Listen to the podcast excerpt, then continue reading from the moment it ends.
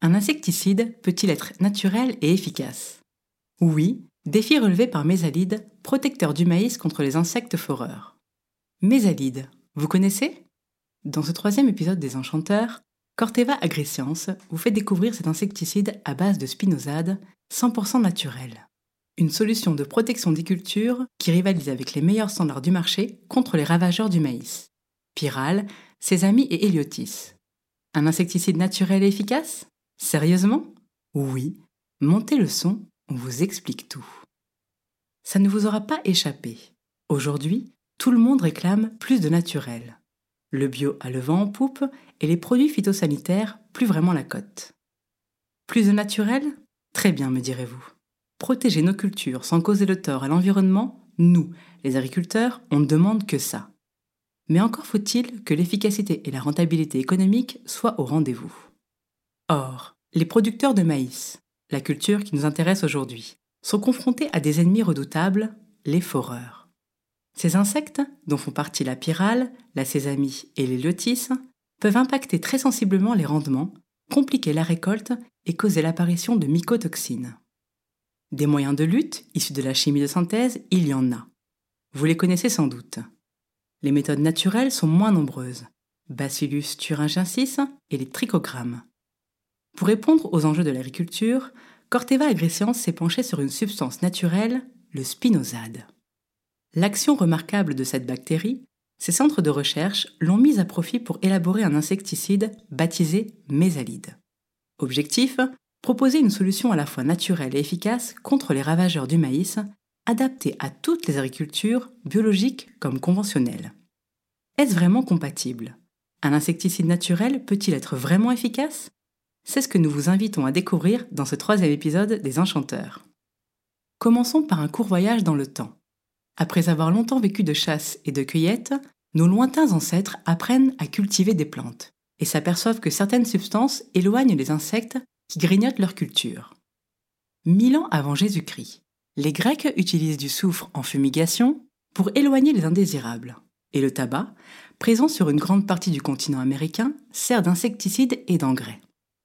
Les produits phytosanitaires ont ensuite été une révolution pour l'agriculture. Ils ont contribué à l'augmentation des rendements et sécurisé la qualité des récoltes. Leur déploiement a été décisif dans le contexte de l'après-guerre pour nourrir la population et assurer la sécurité alimentaire. Rappelons surtout que depuis, les produits en eux-mêmes ainsi que les usages ont beaucoup évolué. Les insecticides se soucient aussi d'environnement et de santé publique. S'agissant des produits, rien que pour obtenir une homologation, c'est un véritable parcours du combattant pour les industriels. Pour parvenir à mettre sur le marché une substance active, il faudra 11 ans de recherche et 300 études parmi lesquelles 50% concernent la santé, 40% l'environnement et seulement 10% l'efficacité agronomique. Ce niveau d'exigence est le plus strict au monde. Seule une molécule sur 150 000 répond aux critères de mise sur le marché. Les pratiques d'utilisation ainsi que le matériel ont aussi beaucoup évolué. Dernier exemple en date, les bus antidérives. Malgré toute la mauvaise presse dont ils peuvent faire l'objet, les insecticides, pour ne citer que, ont profité d'un progrès scientifique et technologique considérable et fascinant depuis le début du XXe siècle. Par ailleurs, c'est dans les années 50 que le concept d'agriculture biologique fait son apparition en France, avec une règle majeure, pas de produits de synthèse. Les agriculteurs engagés dans cette démarche sont autorisés à utiliser des produits de protection des cultures à condition qu'ils soient naturels et autorisés par le cahier des charges. Rappelons à ce stade ce qui différencie les produits naturels des produits de synthèse. Les premiers sont formulés à partir de substances présentes dans le milieu naturel et peuvent être d'origine végétale, microbienne, animale ou minérale. Pour des raisons d'économie, d'efficacité, de volume, les chercheurs ont trouvé la synthèse chimique. Un moyen de copier la nature, de synthétiser en laboratoire les molécules découvertes et parfois d'aller plus loin avec des produits issus de l'intelligence humaine. Les uns comme les autres, ils partagent la même finalité, protéger les cultures. Dans le cas des insecticides, l'objectif est la lutte contre les ravageurs. Seuls trois produits naturels sont homologués pour protéger les maïs. Le bacille de Thuringe, ou Bacillus thuringiensis, une bactérie, les trichogrammes, des microguêpes, et Mésalide, insecticide naturel dont la substance active est le spinosade. Le spinosade a été découvert complètement par hasard par un scientifique américain alors que celui-ci passait ses vacances aux Caraïbes au début des années 80. Dérangé par des insectes, le vacancier cherche un endroit à l'abri où s'installer. Il déniche un coin tranquille à proximité d'une distillerie abandonnée. Fait étrange, à cet endroit précis, les insectes sont beaucoup moins nombreux qu'ailleurs. Le chercheur prélève plusieurs échantillons de sol et à son retour les analyse. Leur examen met en lumière la présence d'une espèce d'actinomycète, baptisée depuis Saccharopolyspora spinosa. Le spinosade est issu d'une fermentation bactérienne aux propriétés insecticides, fermentation boostée par la présence des résidus de canne à sucre stockés dans le sol autour de l'ancienne remerie. Substance active homologuée en 2006, le spinosade est utilisé pour la protection de nombreuses cultures, mais aussi le traitement antiparasitaire des animaux, notamment contre les puces. Avant d'aller plus loin sur les propriétés du spinosade, détaillons les enjeux de la protection du maïs. Les foreurs, principaux ravageurs de la culture, sont capables d'entraîner une baisse de rendement de l'ordre de 5 à 10% en maïs grain et de 2 tonnes de matière sèche par hectare en maïs en silage. Les foreurs peuvent aussi réduire significativement le poids de 1000 grains. Ils provoquent aussi la casse des tiges, minées par les galeries, compliquant d'autant la récolte. Les morsures des foreurs sont par ailleurs des portes d'entrée pour les fusarioses. Ces maladies fongiques produisent des mycotoxines qui impactent la qualité des grains ou du maïs en silage et donc du fourrage. Les répercussions sur le troupeau sont réelles. Mammites, baisse de l'ingestion, problèmes de reproduction. En compilant un ensemble de données et de résultats d'essais sur 20 ans, Arvalis a également pu évaluer la nuisibilité économique des foreurs. Moins 7% de rendement par lave ou galerie observé à la récolte, sur maïs grain. Sur maïs fourrage, les données manquent mais l'Institut confirme la relation entre la présence de foreurs et la dégradation de la qualité du fourrage. Pour finir, dans le sud-ouest, où la sésamie est particulièrement présente, on constate désormais des attaques de plus en plus précoces avec des disparitions de jeunes plants. Et elles se déplacent vers le nord. Des spécimens ont été piégés jusqu'en Normandie. Bref, Pyrale, Sésame, Héliotis, une menace à prendre au sérieux. Quant aux solutions de protection naturelle, rappelons qu'il n'en existe à ce jour que trois pour protéger le maïs contre les foreurs. Certaines sont très sensibles aux conditions climatiques, d'autres sont spécifiques à un ravageur et il y a désormais Mésalide qui de son côté coche toutes les cases. Son action est avérée sur Pyrale, Sésame et Héliotis. Selon Arvalis, Institut du végétal, qu'il a testé seul et en programme, Mésalide constitue l'unique solution polyvalente en bio et offre une alternative supplémentaire en conventionnel. Alternative d'autant plus intéressante qu'aucun phénomène de résistance croisée n'a à ce jour été observé après utilisation du spinosade.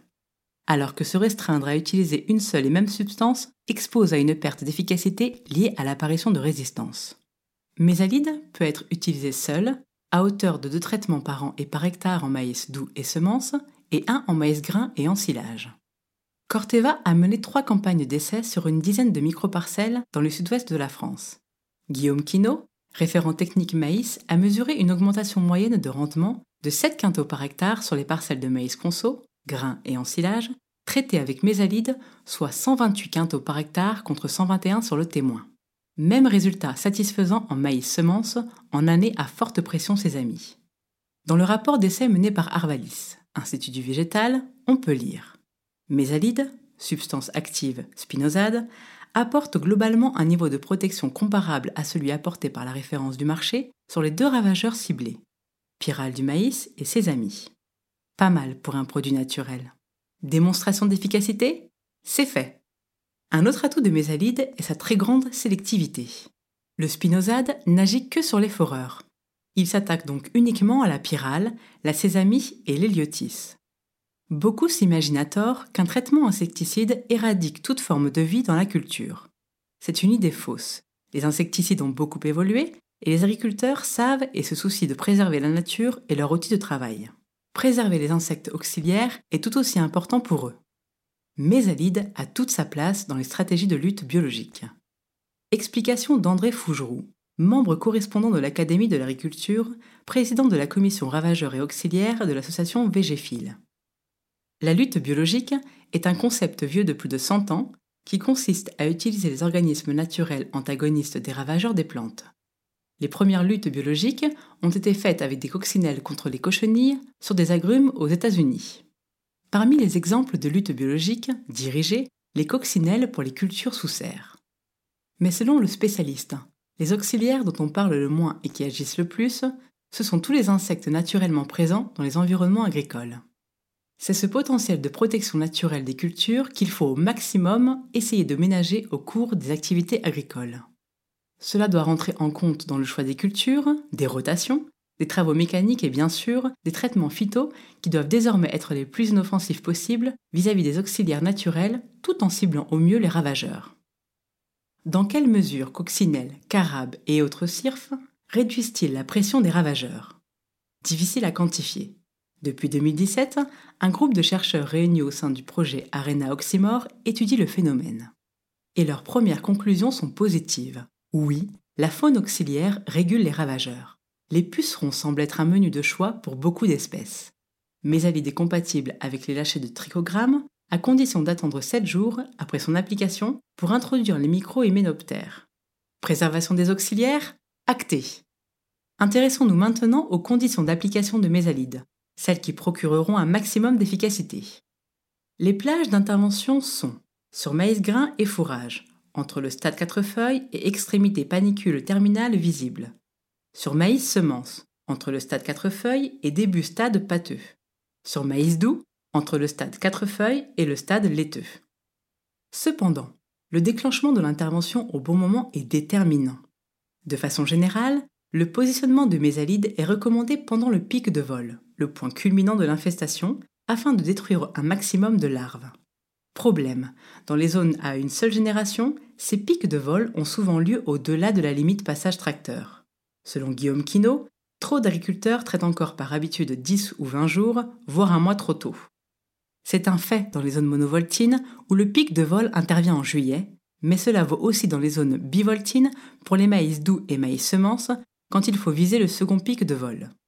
Intervenir trop tôt pour des questions matérielles, c'est perdre 30 à 40% d'efficacité. L'utilisation d'un pulvérisateur enjambeur automoteur est la solution.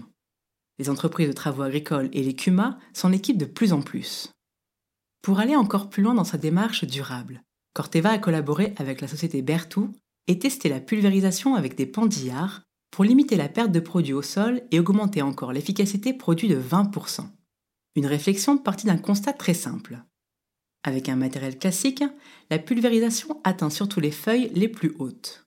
Mésalide, agissant par contact et ingestion, les ravageurs attaquant la tige ou les feuilles basses passeront entre les mailles du filet.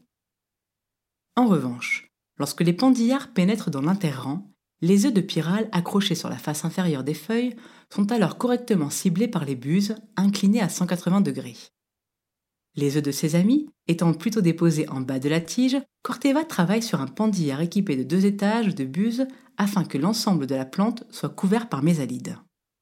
L'utilisation de pendillards évite également aux gouttelettes de toucher le sol. Moins de produits perdus et plus d'efficacité, c'est tout bénef. Alors, un insecticide peut-il être naturel et efficace? Oui. Grâce aux efforts combinés de tous les acteurs de la protection des cultures, grâce à l'évolution des pratiques, il est possible, pour un insecticide, à la fois d'être naturel, de respecter les auxiliaires des cultures et d'assurer la protection des cultures. Plus besoin de choisir. Toutes les agricultures ont désormais accès à une solution de haut niveau contre les foreurs du maïs. Une approche combinée qui pourrait bien placer Mésalide comme le standard de demain en maïsiculture. Bon début de campagne à tous et à très bientôt pour un nouvel épisode des Enchanteurs